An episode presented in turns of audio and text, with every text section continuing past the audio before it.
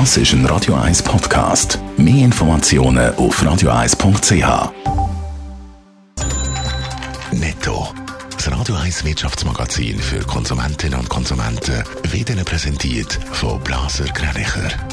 Wir beraten und unterstützen Sie bei der Bewertung und dem Verkauf von Ihrer Liegenschaft blasergreinicher.ch. Die Meldung hat Dave Burkhardt. Der Lebensversicherer Swiss Life hat im letzten Jahr weniger verdient.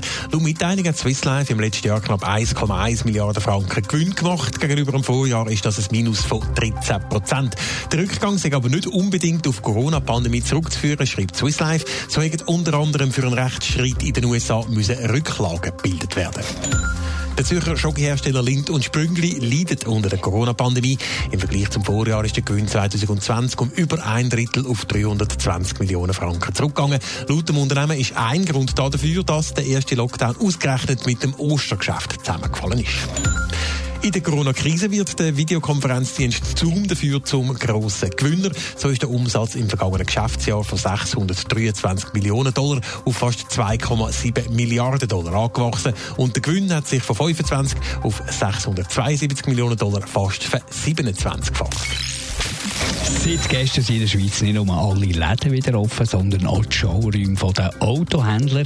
Und da erhofft sich die Schweizer Autobranche den dringend erhofften Aufschwung, Dave Burkhardt. Das Geschäft das läuft nämlich gar noch nicht für die Schweizer Autohändler. In diesem Jahr, im Februar, sind in der Schweiz ein mehr als 16.000 neue Autos verkauft worden. Das sind fast 3.000 Autos oder 16 Prozent weniger als im Vorjahresmonat.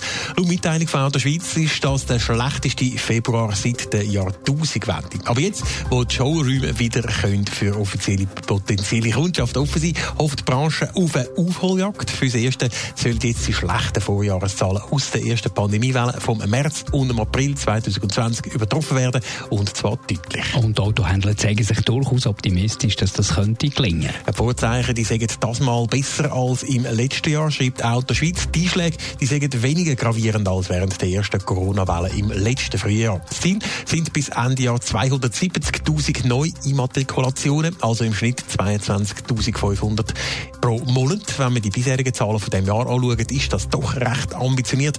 In den ersten zwei Monaten von dem Jahr sind im Schnitt nämlich nur knapp 16.000 Neuwagen verkauft worden.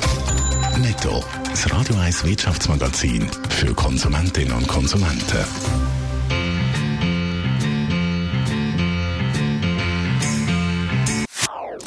Das ist ein Radio 1 Podcast. Mehr Informationen auf radio1.ch.